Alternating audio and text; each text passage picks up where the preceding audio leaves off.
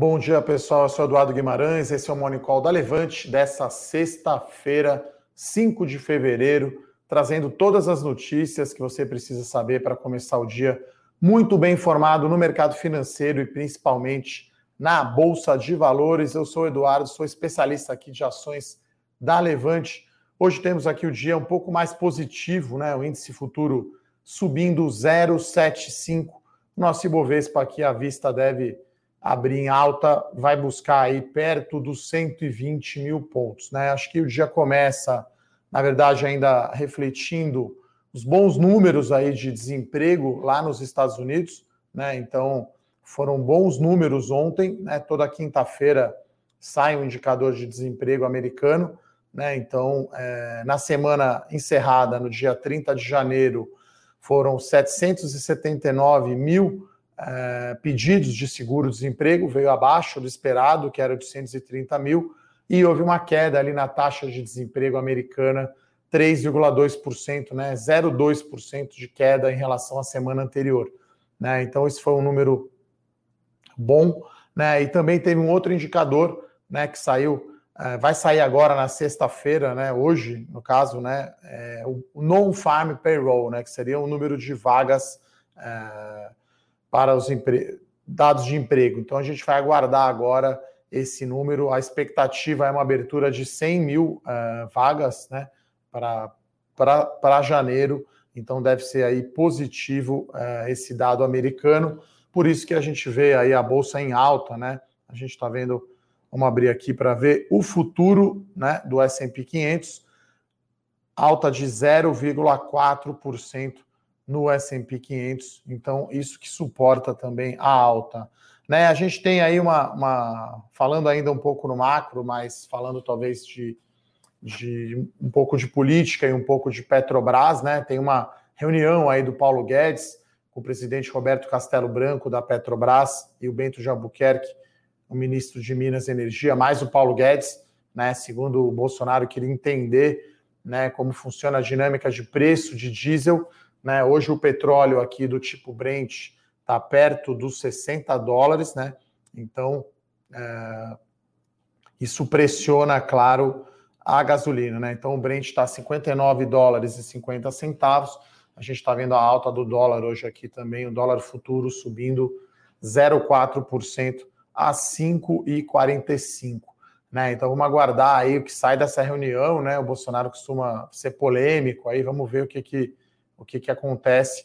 Lembrando que isso está no preço, né? A Petrobras é uma recomendação aberta da carteira As Melhores Ações. Inclusive, o pessoal, né? O Bruno Benassi e o Rodrigo Yamamoto Japa fizeram uma live ontem só sobre commodities. Então, inclusive, quem perdeu, né, pode acompanhar aqui no nosso canal do YouTube da Levante essa live, né?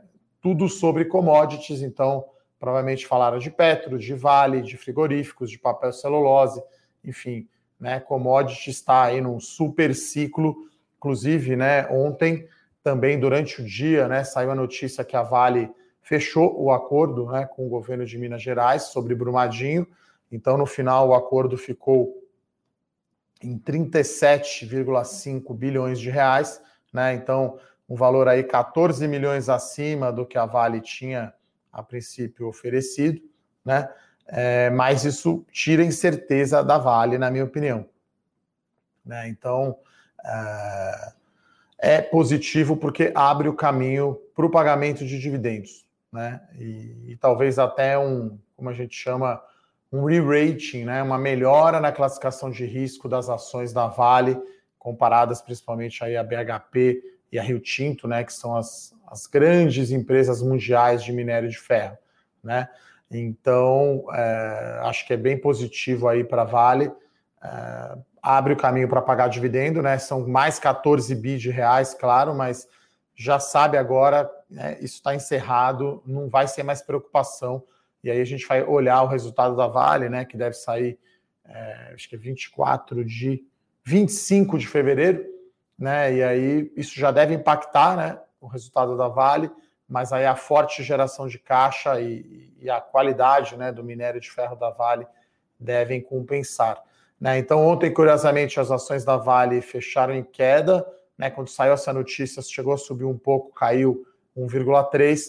Hoje, né, teve uma forte alta lá no preço do minério de ferro na China, na bolsa de Dalian, né, acima aí, uma alta superior a 5%, né? Até vou pegar aqui exatamente quanto que subiu. Acho que o minério está em 155 dólares, subiu 4,2%.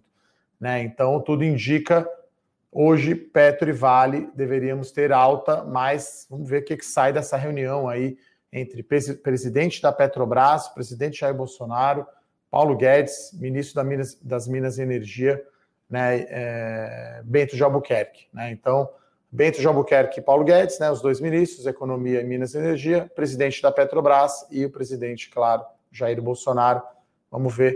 É, isso é normal, né, pessoal? Então, assim, primeira vez na vida, acho que eu gosto aí de. Não gosto, né? Eu recomendo ações de empresa estatal, né? Eu sempre preferi ficar fora de empresa estatal. Nesse caso, Petrobras, acho que tem uma dinâmica toda própria, né? Vendas de refinaria, vendas de participação na BR distribuidora, quer dizer, processo aí de venda de ativo indo muito bem. Os dados operacionais que a Petrobras divulgou essa semana, né, exportando bastante o petróleo, porque caiu aqui a demanda né, para o combustível. Então deve vir um resultado aí bastante bom da Petrobras no quarto TRI, né? Já limpou tudo que tinha que limpar, está focando em vender ativo, reduzir dívida e ficar mais eficiente, cada vez mais eficiente no pré-sal.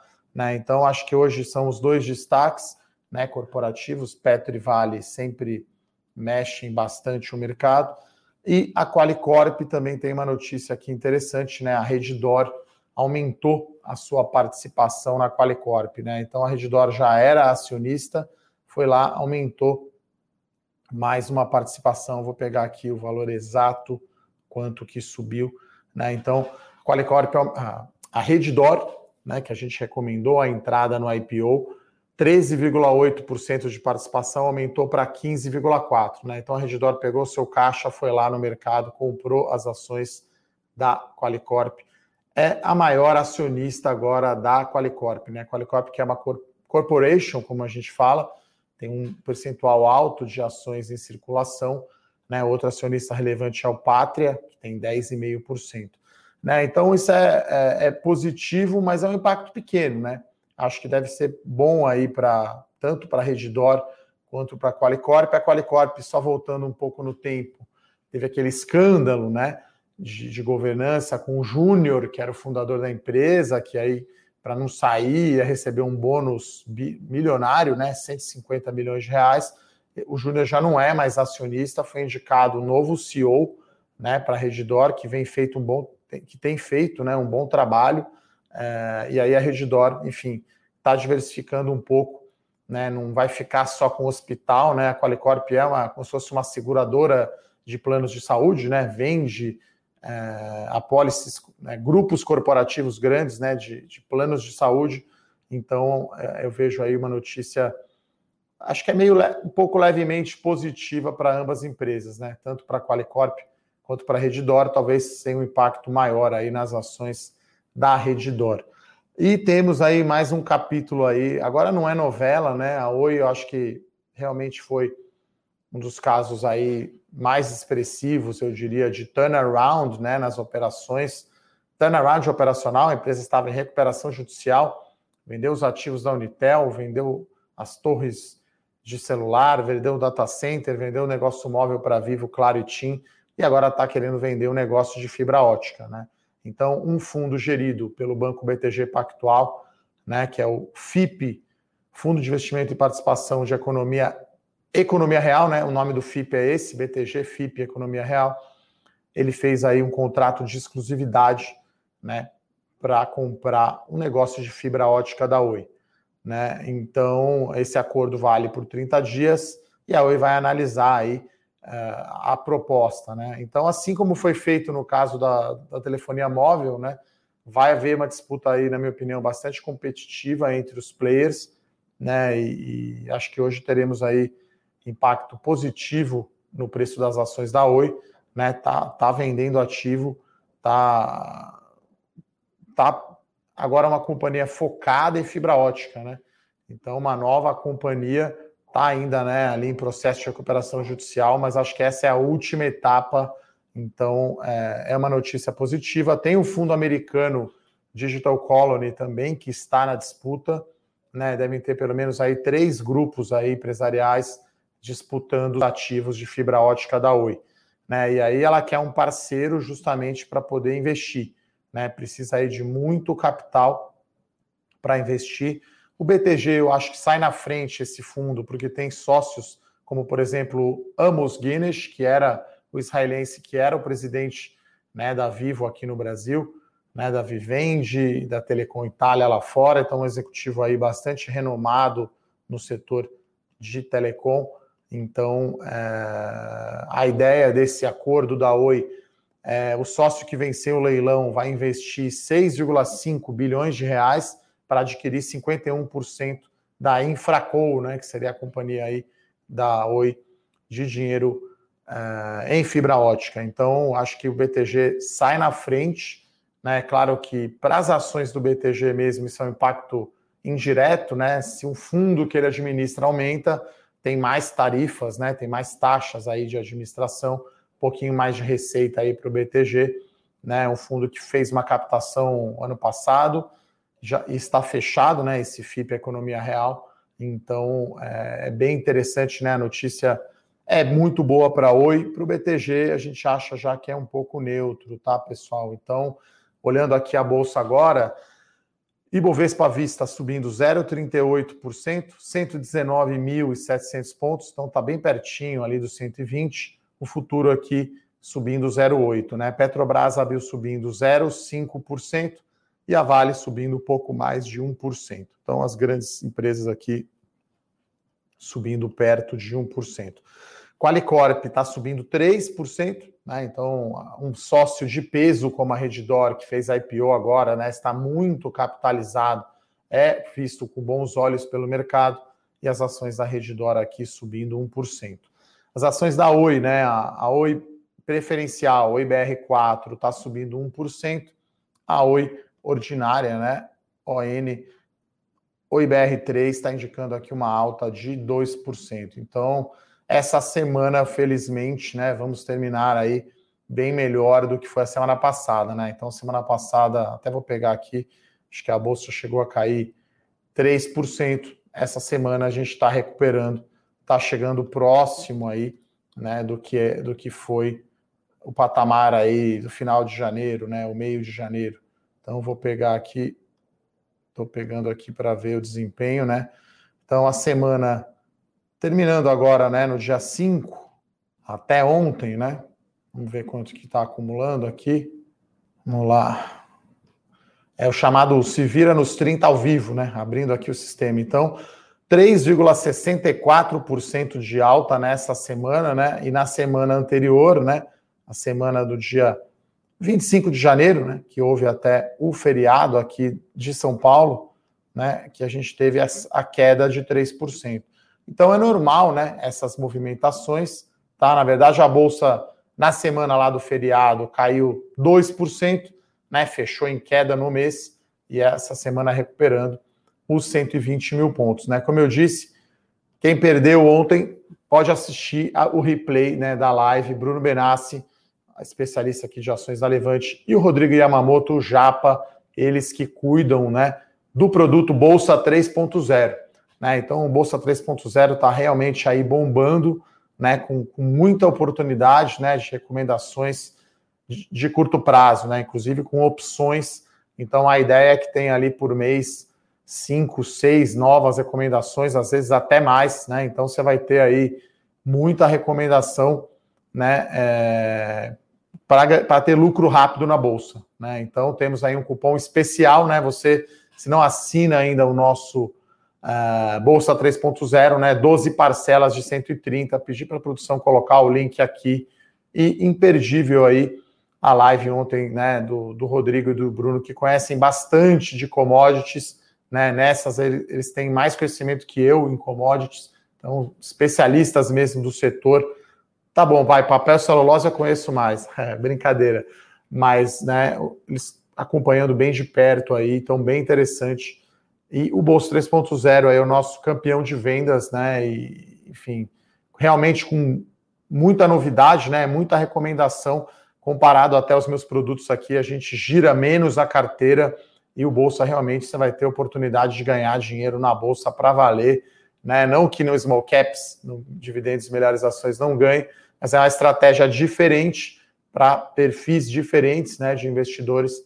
Então o bolsa realmente aí tá tá muito bem. Então a produção colocou o link aí. E quem tiver dúvida, como sempre, o Bruno, que é o nosso head lá de relacionamento com o cliente, está à disposição para tirar todas as dúvidas, pessoal.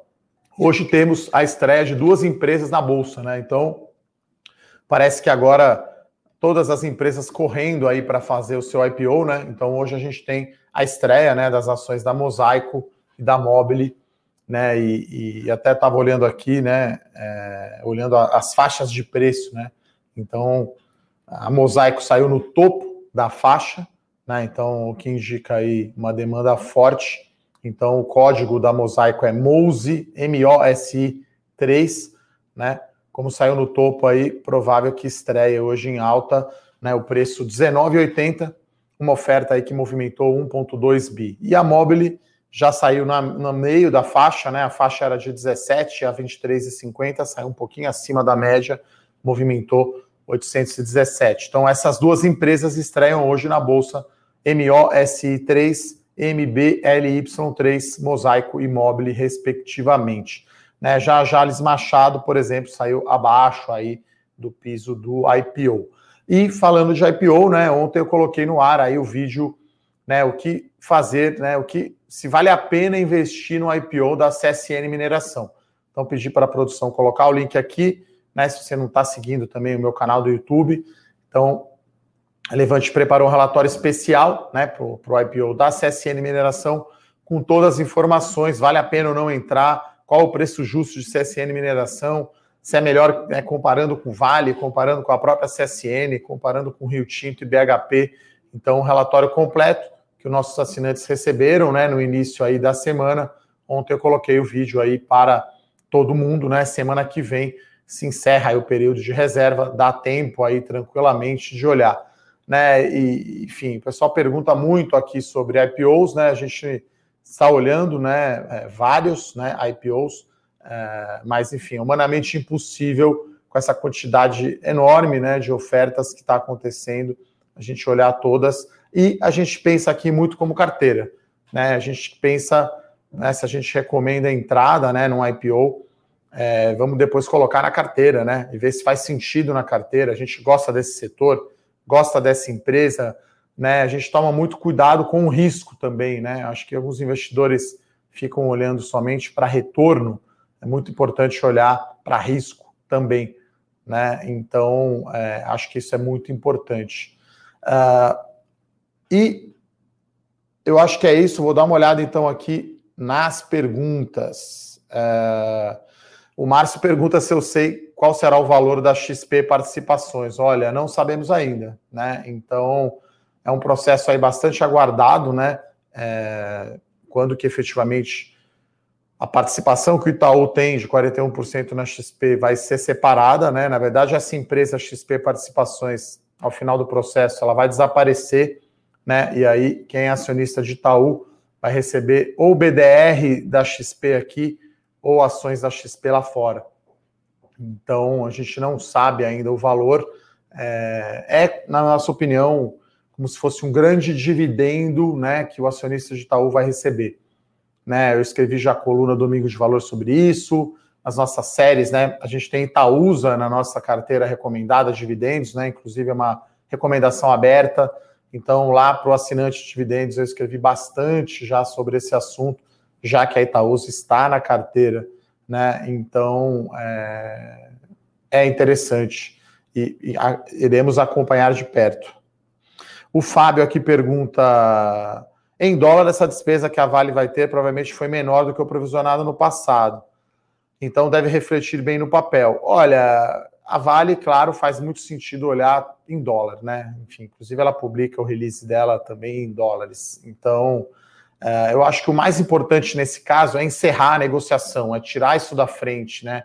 É como se fosse ali um peso no papel que não deixa andar, né? apesar que as ações subiram bastante no ano passado, mas é, eu acho que isso é positivo para a Vale. Abre o caminho para pagar dividendo, porque se você é o diretor financeiro lá da empresa, você quer saber quando que você vai pagar, e pode haver uma melhora na classificação de risco da Vale, né? Vira a página, né? Dois anos depois aí da tragédia lá em Brumadinho, e aí a gente começa a focar em geração de caixa e dividendos, né? Então, ações da Vale estão recebendo, é, estão em alta hoje 0,92, né?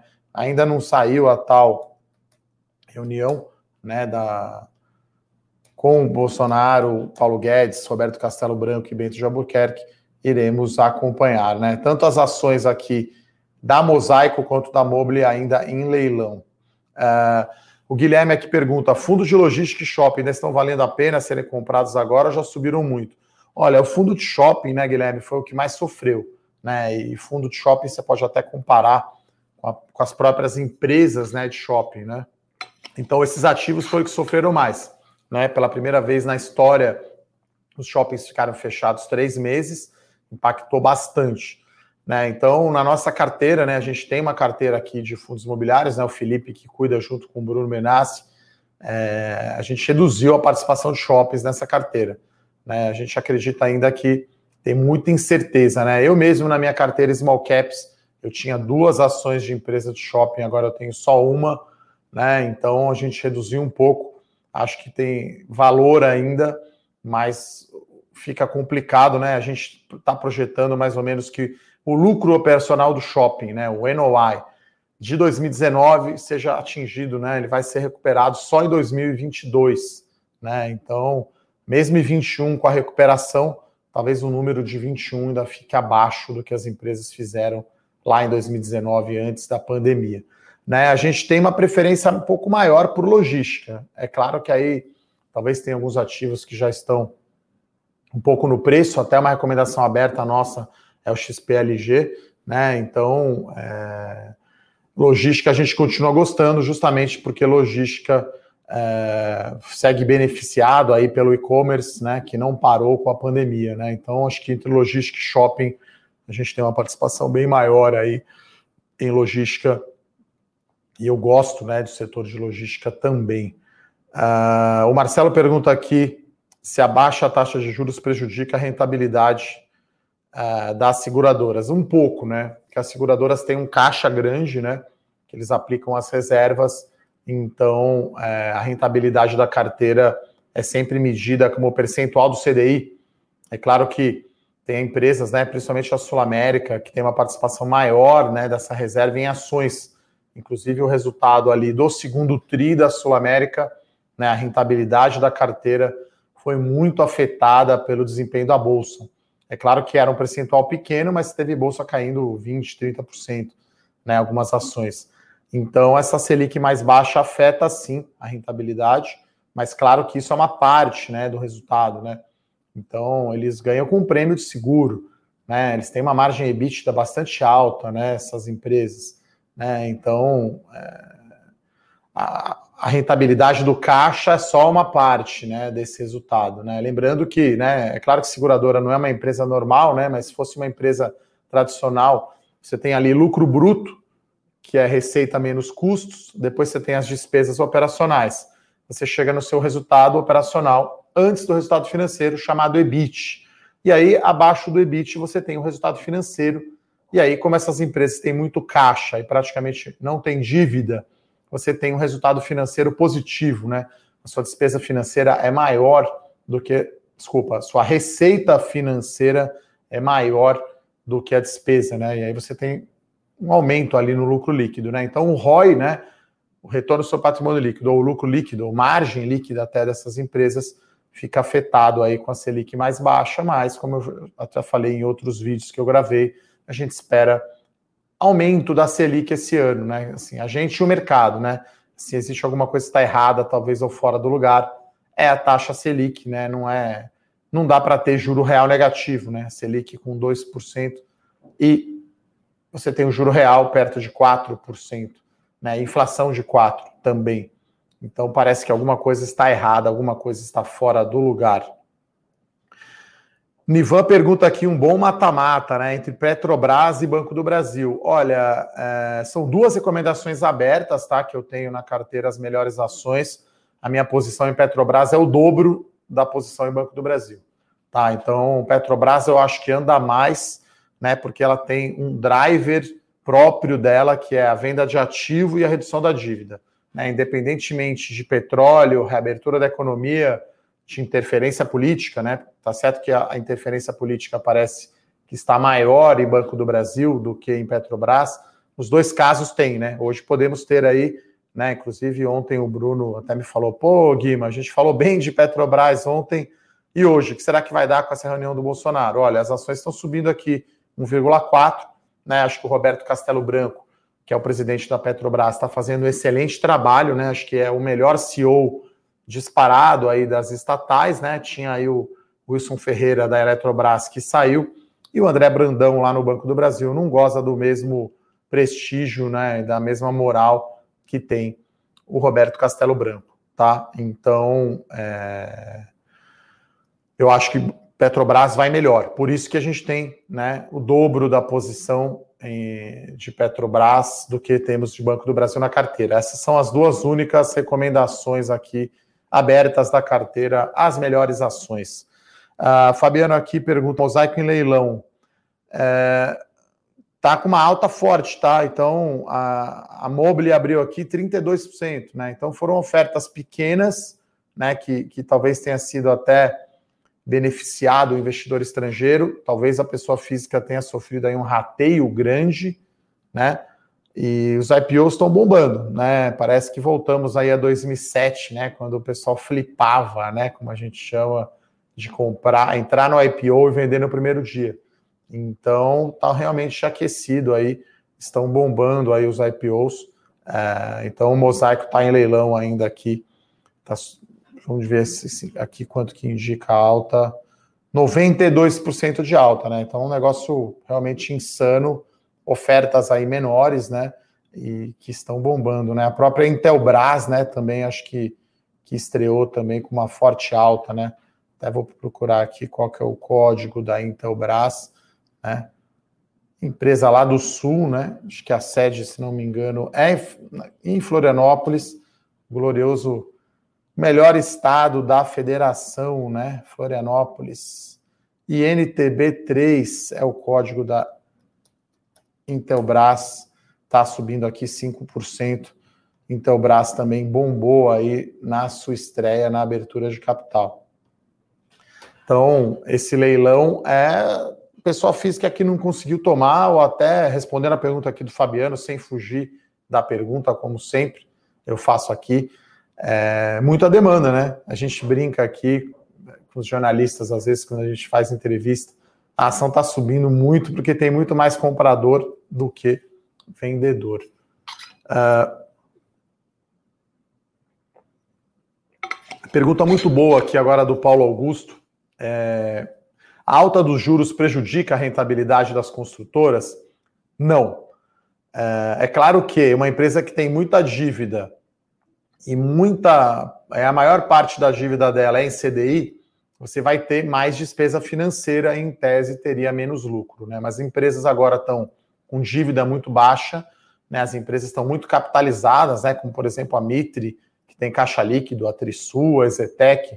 Então, existe né, uma, uma correlação histórica entre a taxa de juros e o preço das ações, né? Então, é, hoje a gente tem uma ampla oferta de fundo imobiliário desculpa, de crédito imobiliário. Então, é, acho que nunca vi o, o, o custo do, do, do, do, financiamento imobiliário tão baixo. Então, esse é o principal driver para o setor, né? A demanda por imóveis tem um prazo longo, né? As pessoas, enfim, formando família, comprando apartamento. Então, você tem que ter confiança do consumidor, emprego e renda, e tem que ter ampla oferta de financiamento imobiliário. E a gente tem Hoje, isso porque a poupança tem mais de um trilhão de reais. Poupança é a principal fonte aí de financiamento imobiliário. Então, a alta dos juros, em geral, né? Se aumenta o CDI, né? Que é a Selic definida pelo Copom, CDI anda muito junto ali com a Selic. que é a remuneração né, do CDB, do Itaú, do Tesouro Direto e da própria LFT, né? Tudo ligado à Selic, tudo ligado ao CDI. E aí, sim, empresas como, por exemplo, vou falar aqui da empresa de shopping, a Iguatemi, por exemplo, né? É, tem uma dívida um pouco mais alta, né? Dívida líquida EBITDA. E ela tem uma parcela boa da dívida em CDI. Então, essa alta dos juros afeta mais a rentabilidade, por exemplo, de uma empresa de shopping ou uma empresa de properties que está alavancada, né? Então, é, as construtoras, inclusive, boa parte do seu financiamento, né, é o, é o, é o crédito habitacional do SFH, né, que é em TR, né, é uma taxa pré, né, fixada. Então, é, pouca coisa de dívida das consultoras, eu diria, hoje é em CDI. Talvez debentures, né, que eles tenham é em CDI. Tá, então, uma pergunta aí bastante boa aí do, do Paulo Augusto. Uh, bom, Adilson aqui falando bem que a Intelbras subiu 25% na estreia, né? Então, é, eu, eu, faço aqui também uma. Eu recebi alguns comentários, né, no meu vídeo do YouTube sobre o IPO da CSN Mineração. Então, assim, a gente analisa aqui as empresas e recomenda o investimento para prazo longo, né? Para você ser acionista dessa empresa, né? Não é para entrar no IPO, aí flipar, como eu falei aqui, para ganhar 25%. Tá? Então a gente efetivamente quer ser acionista dessas empresas, quer colocar na carteira, daí a gente analisa o IPO. Uh, ah, sobre a Braskem, Flávio, uh, vou dar uma olhada aqui quanto que ela está subindo no ano. Uh, eu acho que é porque está se encaminhando né, a, a, venda de participação da Odebrecht e da própria Petrobras né, nas ações. E aí pode se encaminhar aí para ter um comprador. Né? Primeiro que voltou a produzir o Salgema lá em Maceió, né? Que teve problema, e realmente a ação saiu aí dos 25 reais aí de janeiro, agora está em 30 reais, né? Então está subindo aí uns 20%. Vamos ver aqui no year to date. Então a Braskem é um call de evento, né?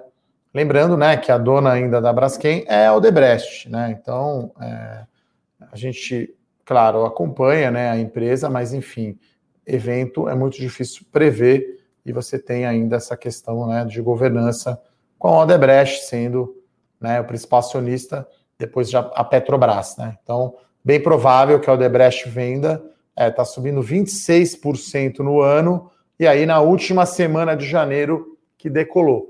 Né? Então, acho que tem essa alta tem a ver com voltar às operações lá, né, de extração de salgema, que a companhia teve que. É quase um brumadinho para eles lá, ou não, ou, não, diria brumadinho, né? Que brumadinho foi uma tragédia terrível, mas afetou muito lá, né? Os bairros, a região, afetou muitas famílias, não teve morte, mas ficou sem produzir um bom tempo.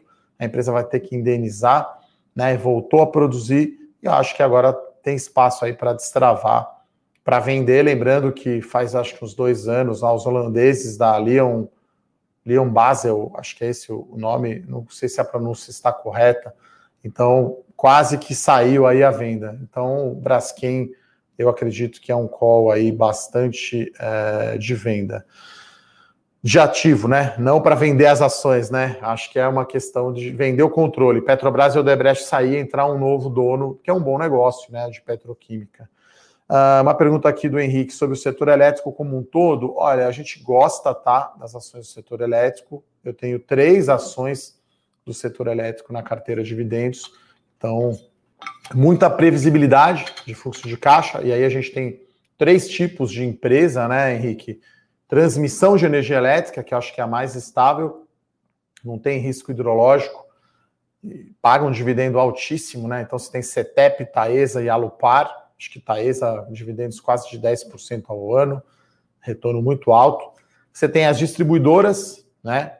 É, Equatorial, Energisa, né, Energia, a CPFL, né? A própria Eletrobras, né? É um pouco também.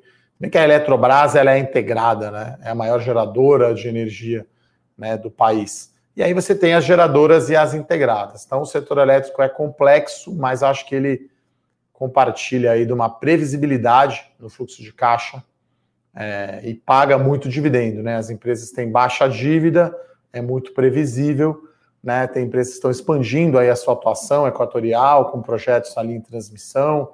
É, então, a, a Engie Brasil indo para renováveis, é, eólica e solar.